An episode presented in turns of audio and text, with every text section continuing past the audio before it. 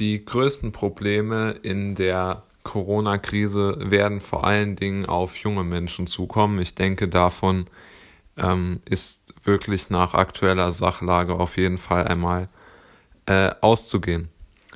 Ähm, zuallererst einmal müssen wir sehen, dass es einen ganz, ganz klaren Wegfall von Ausbildungsstellen geben wird. Nicht nur dieses Jahr, die Zahlen, die sind ja schon verbrieft.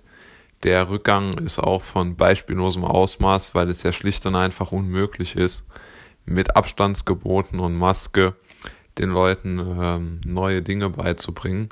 Gerade jetzt im praktischen Bereich, in der praktischen Ausbildung, ähm, sehe ich dort sehr, sehr geringe Chancen.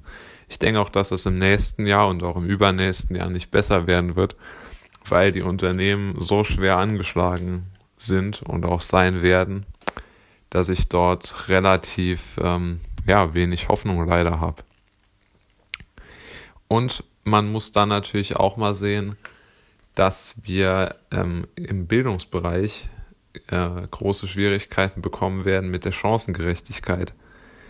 Denn äh, Menschen, die ganz einfach aus einfacheren beziehungsweise aus nicht so reichen Familien kommen, die werden ganz einfach ähm, ja von, äh, von der fehlenden Betreuung beziehungsweise auch von dem fehlenden Umgang mit, mit anderen Kindern beziehungsweise anderen Heranwachsenden werden die so klar benachteiligt äh, im, im Bezug darauf, dass sie ja gar keine soziale Teilnahme mehr haben.